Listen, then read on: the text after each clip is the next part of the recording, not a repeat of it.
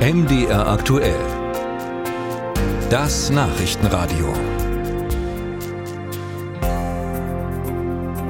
Auch wenn Sie arbeiten oder Rente bekommen, kann es sein, dass Sie trotzdem nicht genug Geld haben, um sich komplett selbst zu finanzieren. Ist überhaupt keine Schande, geht vielen so.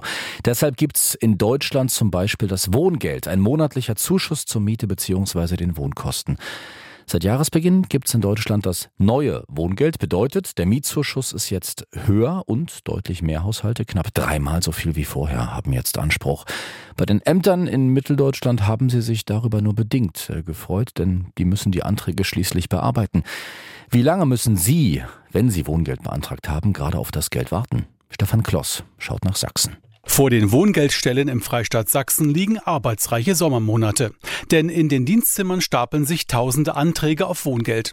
Wie viele Anträge gibt es in Sachsen? Dazu teilt das sächsische Ministerium für Regionalentwicklung auf eine Anfrage von MDR aktuell schriftlich mit. Nach heutigem Stand erhielten vor der Wohngeldreform reichlich 43.000 Haushalte in Sachsen Wohngeld.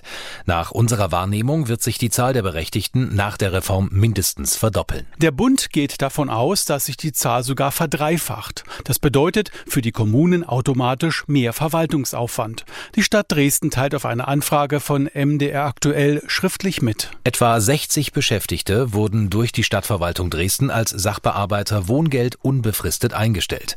Gegenwärtig liegt die durchschnittliche Bearbeitungszeit bei knapp vier Monaten. In Leipzig wurden in der Wohngeldstelle 30 zusätzliche Stellen geschaffen. Die durchschnittliche Bearbeitungszeit der Anträge betrug zuletzt 138 Tage.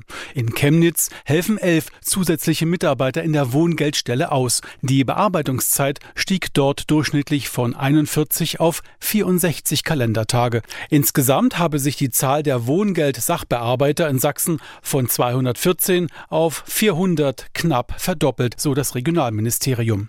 Für die Kommunen ist die Wohngeldreform auch ein finanzieller Kraftakt. Der Sächsische Städte- und Gemeindetag schätzt, dass die dauerhaften Mehraufwendungen für Personal- und Sachkosten bei den 31 Wohngeldstellen im Freistaat zwischen 20 und 30 Millionen Euro liegen könnten pro Jahr.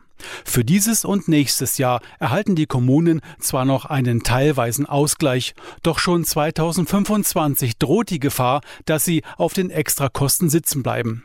Das wäre ein unhaltbarer Zustand, kritisiert Ralf Leimkühler, stellvertretender Geschäftsführer des Sächsischen Städte- und Gemeindetages. Deshalb fordert er, wir brauchen zukünftig im Grundgesetz daher eine Regelung, dass der Bund bei der Übertragung von Aufgaben oder neuen Standards auf die Länderebene einen kostendeckenden Mehrbelastungsausgleich an das Land zu zahlen hat. Und diesen muss das Land dann an die Kommunen weiterreichen, wenn die Kommunen diese Aufgaben im Land wahrnehmen. Nach dem Motto, wer bestellt, muss auch bezahlen.